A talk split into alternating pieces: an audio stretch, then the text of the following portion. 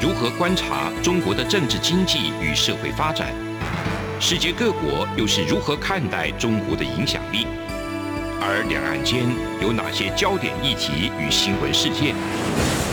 深入解析，多面向的透视中国。欢迎收听《这样看中国》。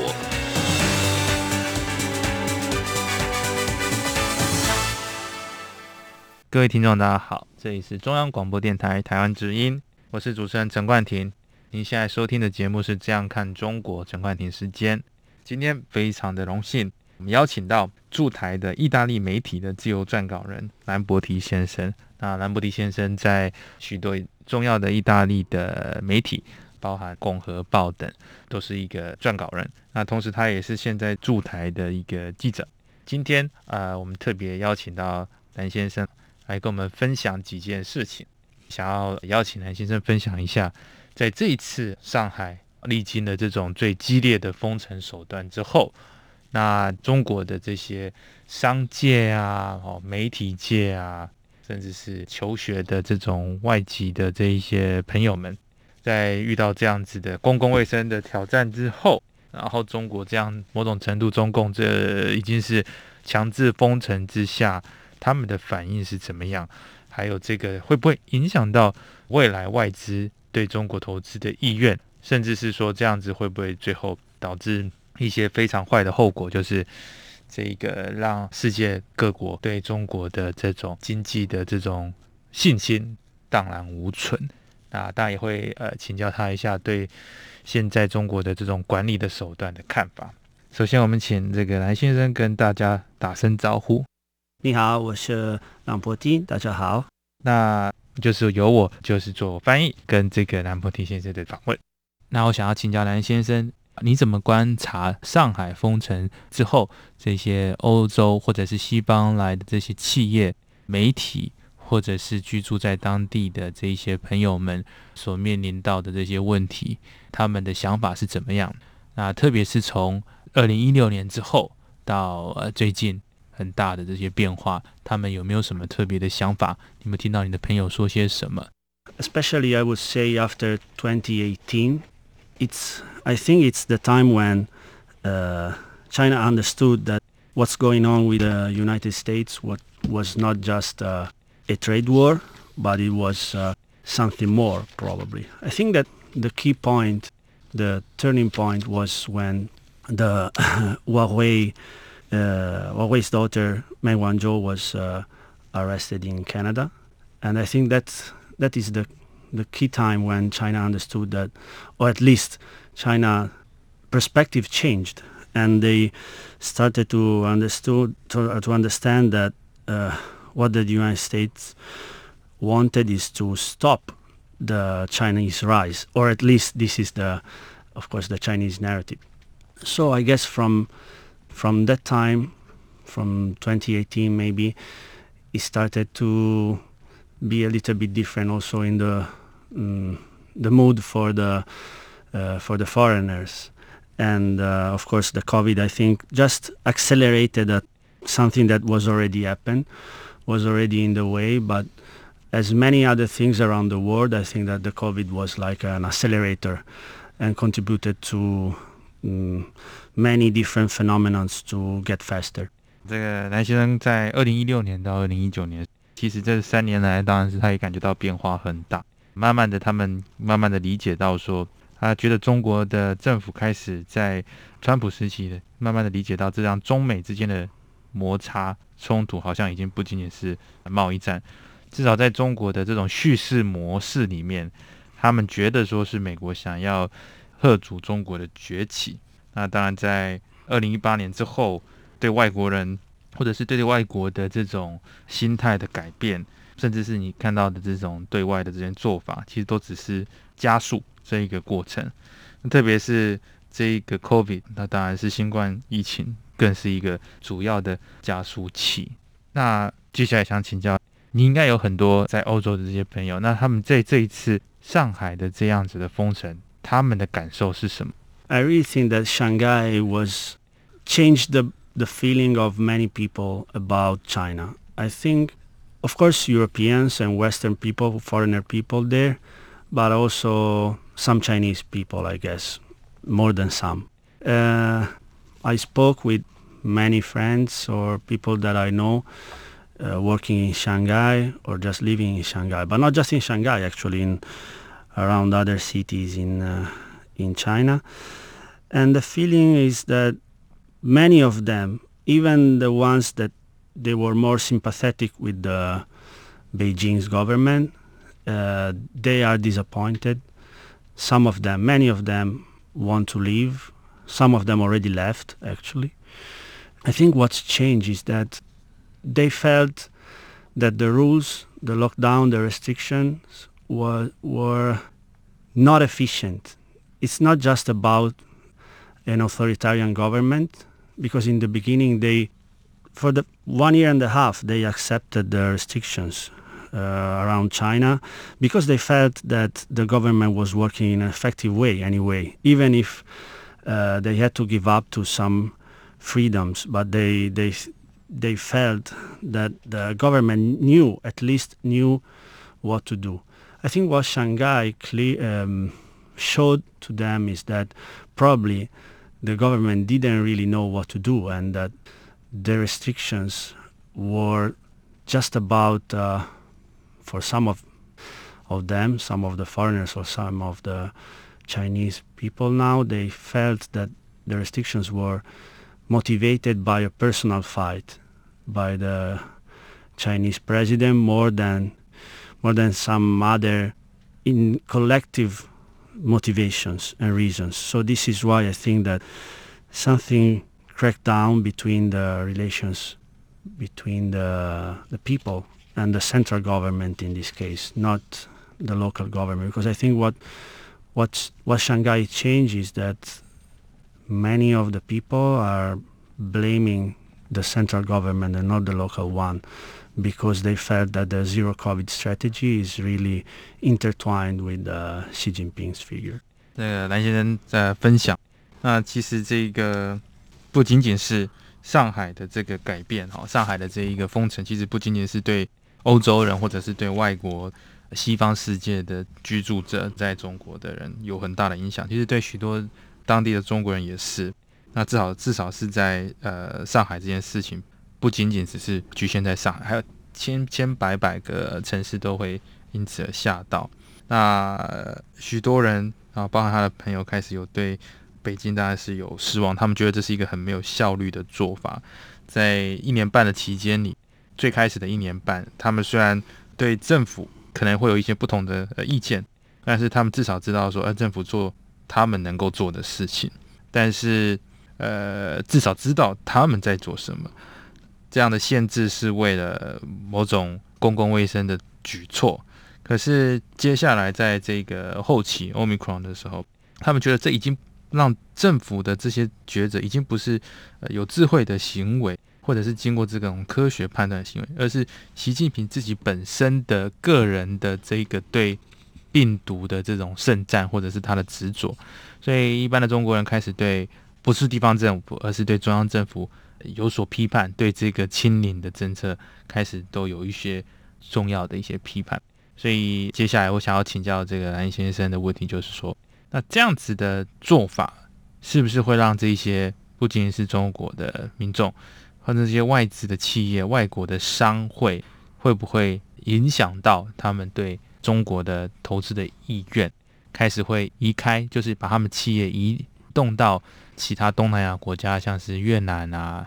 Uh, yes, from what I heard, there are many companies, European companies, uh, but also Italian companies, uh, that are planning to to leave or at least to reduce their presence in China if the restrictions keep going. And I think that the signs that we are having are confirming this because, for example, they gave up to some international event that was were planning to host in 2023, for example, the football Asian Cup.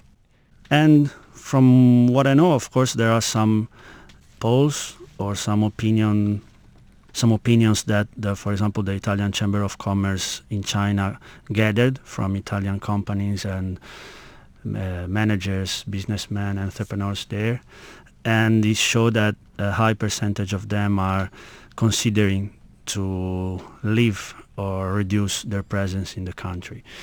And of course, not only the impact is not only on the companies that already opened a business in China, but maybe on companies that were planning to open the business, a business in China, and probably these will be the more uh, affected and will eye other countries in Asia for diversify and uh, because they feel that going to China probably is not there are so many in this moment there are so many unknown things what the government could do how long the restriction could last and of course this is not good for business 啊，那些简单的有谈到这个，其实意大利的或者是这个欧洲的商会或者是些企业，都有想到要 某种程度啊，至少是减少或者是离开在中国的这个设厂或投资，呃，包含这个原定在明年在中国举办的二零二三年亚足联亚洲杯哦，那可能也是被呃也是被取消，那也是让很多。媒体跟球迷感到错愕嘛？那他们自己的意大利商会也有在做这一种针对各企业在中国的意向调查，也非常有高比例的分子选择要离开中国。其实不仅仅是已经在中国的这些企业，包含这些本来计划要去中国做这种投资的，也都可能因为最近在上海的事情被吓到。所以，其实蓝先生今天的前半段跟我们分享的状况。其实对中国的经济来讲是非常非常大的一个影响。那其实本人自己也看一下，在最近的这些新闻媒体，我们可以理解到说，这几年不管是因为是中美贸易之后被迫要选边，但其实呃很多中共呃的自己的政策其实也是影响很大。所以前半段我们先告一个段落，我们休息一下，稍后回到现场。从两岸、国际、历史文化与财经等角度透视中国的《这样看中国》节目，每周一到周五晚间九点三十分到十点在中央广播电台播出。如果您对《这样看中国》节目有任何收听想法或意见，欢迎寄信到台北市北安路五十五号，也可以透过电子邮件的方式。节目有两个信箱：二零二零 at。R t i 点 o r g 点 t w，或是二零二零零二零三 n e w s at gmail dot com。再次谢谢听众朋友们的收听与支持，请持续锁定每周一到周五晚间九点三十分到十点播出的《这样看中国》节目。各位听众，大家好，这里是中央广播电台台湾之音，我是主持人陈冠廷。你现在收听的是《这样看中国》节目。那今天我们非常荣幸邀请到来自意大利的记者蓝先生，跟我们分享对中国的最新的这种看法。前半段我们讲到这个上海封城之后，各个国家对于这个，特别是西方在中国的这些企业设厂的这些公司们。受到了影响。那后半部，我们想要请教的安先生来跟我们分享。那意大利，那曾经跟中国的关系应该也是就是比较多元嘛，哦。那想特别知道，就是说最近呃有没有特别的变化？特别是在这个俄乌战争之后，那意大利的这些政治人物或者是他们的这些政治精英选择。怎么样新的做法嘛？那当然，中国也是上海封城之后，那有没有让这一些意大利的政治人物感觉到这种政治的体系还是真的是完全不同啊？所以进而影响到与中国的外交关系。那当然，除了意大利之外，有没有观察到其他的国家对中国的这种政策有什么变化？In 2019, Italy signed the memorandum for the memorandum of understanding. Uh, of Belt and Road Initiative, and we entered in this Chinese project.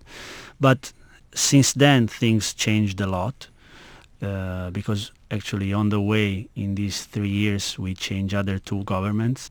And already with Draghi, that is our current prime minister, is pushing a much more traditional diplomacy. Uh, what I mean with traditional is that is pushing uh, the relationship, the ties with Europe and US. So he thought a lot, this government thought a lot about the relationship with uh, China because until three years ago, everything that was about China in the Italian politics was considered like an opportunity, a trade opportunity. Now it's more, uh, the narrative is more going to threat than opportunity. So, for example, this government stopped in different occasions some acquisitions of uh, Italian private companies uh, from Chinese companies. Not only in strategic field, for example, on a semiconductor, our prime minister used the golden power, which is a tool to confirm any trade acquisition from a foreign uh, non-European company of an Italian company and they stopped the acquisition of an Italian semiconductor producer from a Chinese company, but also in other in other fields. For example, in Just one quick question before. Uh, does Italia have a semiconductor company? Yeah, So uh, what did you say? They uh, the government tried to Ba- stop. Basically, Uh, the government stopped because the, a Chinese a Chinese company uh, found a deal with the. It's a small company, okay, but they found a deal for buying the this Italian company. Is a semiconductor producer, mhm. and what what's the name of the producer? LPE, Okay. and uh, they found a deal for selling this company to a Chinese company, but the Italian government used this normative tool, which is called golden power, for saying no, this is a, a strategic sector, and we don't want to sell a semiconductor company to a Chinese company. Okay. Um, but also they use this tool other times, for example, in the automotive field. I would say that the political landscape about China is really polarized in Italy. So we have, uh, especially the right, the right wings are really anti-China now. Why I say now? Because when they were at the government, which means in 2019, they also agreed with the Belt and Road Initiative adherence. So uh, when they went to the opposition, they felt for recovering their relationship with the American Republicans, they really decided to push uh, super anti hawkish anti-China anti-China's narrative. On the other side, we have the Five Star Movement that was known as the closest mm, political Italian force to to China. But also about this, it changed because the Five Star Mov- uh, Five Star Movement. Our foreign foreign affairs minister now is from Five Star Movement, and he really changed his stances because during the past government he was really closer to China. He traveled to China many times and pushed for uh, deeper connections, uh, deeper connection to China. But since he was uh, still part of Draghi's government, uh, government, he really changed his posture, and now he's also following Draghi's lead on a more US, traditional, let's say, uh, Italian diplomacy. 非常感谢这个男记者的分享。那其实意大利在二零一九年的时候跟中国有签署了这个“一带一路”的备忘录，不过这在三年间已经有这个政权变化的这个两次。现在的这个总理更加的重视这种所谓的传统的外交。那德拉吉总理的外交比较重视，比方说跟欧盟的关系、跟美国的关系、跟欧洲各国的关系。所以这期间的变化蛮蛮大的。那从对中国的看法，或者是他对中国这种叙事方式，也有一些变化。比方说，在过去的几年前啊，才两三年前，把中国视为贸易的机会。不过在三年之后，现在开始慢慢的改变他们的看法，甚至把他们当成是可能的威胁。比方说，这个政府也曾经阻止过这个中国去并购意大利的公司，有一个并没有像我们台湾的这种半导体公司这么大型的公司叫 LPE 的，也被这个意大利政府给阻止，让中国去并购。那其实现在的这一个意大利的政治，他说是非常的，应该是说在走在光谱的很两极化的，包含这种比较右翼的政治政党，可能是在二零一九年是支持这一种“一带一路”的政策，那但是现在是在这个反对党的时候，又又非常的去反对中国，所以现在的这种政治氛围跟三年前是非常不同的。那过去还有一个五星的运动，那当初五星运动的参与者有一个叫迪马约先生，他现在是现任政府的外交部长，过去也是呃相对亲中的，但是现在也是慢慢的改变他的立场，开始转到跟这个德拉吉政府比较接近的这种意识形态一样，就是对欧洲、对美国的外交的政策重视。接下来想要请教这个蓝先生、蓝记者。请问这意大利的这些变化，是因为中美贸易战之后美国的压力吗？还是是在疫情扮演的比较重要的角色呢？还是是因为中国的战狼外交导致包含意大利的许多欧洲国家、西方世界对中国的戒心提高呢？Yeah, I think it's a combination of all these aspects because, for example, when we when Italy signed the Belt and Road Agreement, of course there was a high pressure from the United States, but also from other European countries that uh, said to Italy, we should trade and have a dialogue with China altogether, because otherwise, if uh, we go alone, talk with China, of course, we will lose because we are si- a uh, single European country smaller than, than China. Um, so actually, even when we signed the Belt and Road, the Italian government, even at that time, already cancelled some of the deals because inside the Belt and Road agreements there should be some, for example, they were saying about Trieste, which is a, a northeastern Italian city's uh, port. We should uh, sell the majority of this port to Costco.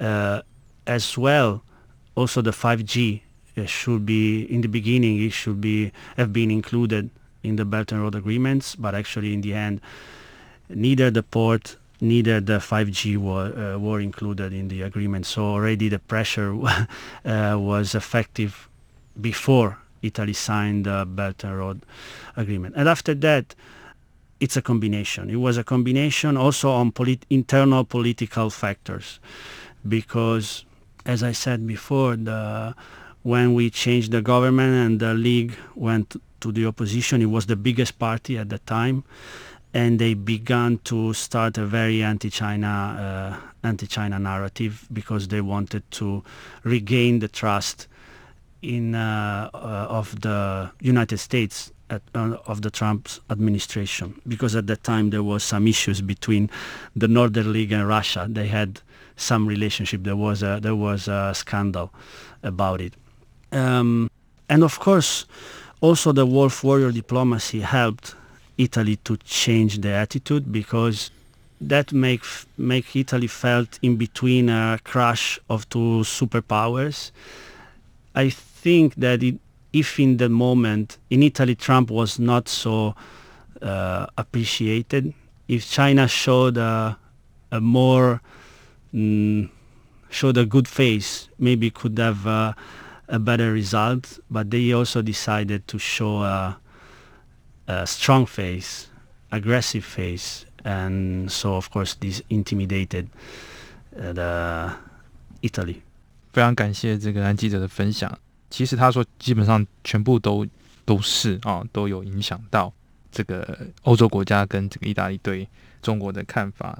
那当然，在呃两千呃一九年的时候，在这个要签署他们的一带一路的条约跟中国签的时候，其实美国跟其他欧盟国家就已经有给他们施加压力，说不应该这么做啊，应该要一起跟中国去这个协商会比较好。因为如果只是单一国家跟中国协商的话，可能会在这个交涉的这种筹码就不较不会那么多。但就算在那个时间点哦，就算签署之后，还是有几些东西是。重要的一些基础建设，它是没有把它放在里面的。比方说五 G 啊，还有他们在这个东北方的这个港口啊，这些就是没有放在里面的。那他也提到说，其实意大利人对当初的这个川普政权并不见得呃有这么大的好感，在这种两强之下的这种竞争，其实如果当初中国不要像这种川普一样。川普总统一样，就是呃用这种比较强势的方式，而是用比较，就算是用这个比较和缓的方式的话，不要这么有侵略性的方式的话，或许会得到不同的这种尊重。但是其实是没有的，所以他们选择跟做一些比较这种侵略性比较高的这种做法，那也引起了政治跟一般人的这种比较负面的反应。呃，其实非常感谢这个男记者今天跟我们分享。这么多好的看法，其实不仅仅是从在中国的部分，到这个在意大利它本身的观察，到整体的欧盟的看法，我们慢慢的就是一个轮廓就慢慢的显现出来了。这个中国的这种最近这三四年，其实我们在呃央广我自己的节目里面也访问到各个不同的学者专家，从记者到政治人物、外交官、学者等等。不同的面向都有在观察中国的最新的状况，可以很明显的感受出来，在各个不同的面向里，大家都已经感受到中国这种对外政策也好，或者是对外的显现出来的感觉，都已经不像以前一样，现在是更加的排外。我想这也是非常令人感到遗憾的。那我们其实，在央广这些的节目里面，这些资讯都不断的很透明的跟。播放的所有在中国的这些朋友们说，这样子的政策会导致于中国的经济贸易的衰退，导致中国在世界各地都比较不会被受到尊重。所以，如果中国政府或者说中共高层不做相应的调整的话，我相信啊，这对中国或者是对中国的这些呃一般的民众都会有非常负面的影响。在上海，我们已经看到了，希望这种状况。不会再持续的出现。那今天非常感谢啊，蓝记者接受我们的访问。这里是中央广播电台台湾之音，我是主持人陈冠廷。谢谢您的收听，我们下周再会。从两岸、国际、历史文化与财经等角度透视中国的《这样看中国》节目，每周一到周五晚间九点三十分到十点在中央广播电台播出。如果您对这样看中国节目有任何收听想法或意见，欢迎寄信到台北市北安路五十五号，也可以透过电子邮件的方式。节目有两个信箱：二零二零 at r t i 点 o r g 点 t w，或是二零二零零二零三 n e w s at gmail dot com。再次谢谢听众朋友们的收听与支持，请持续锁定每周一到周五晚间九点三十分到十点播出的《这样看中国》节目。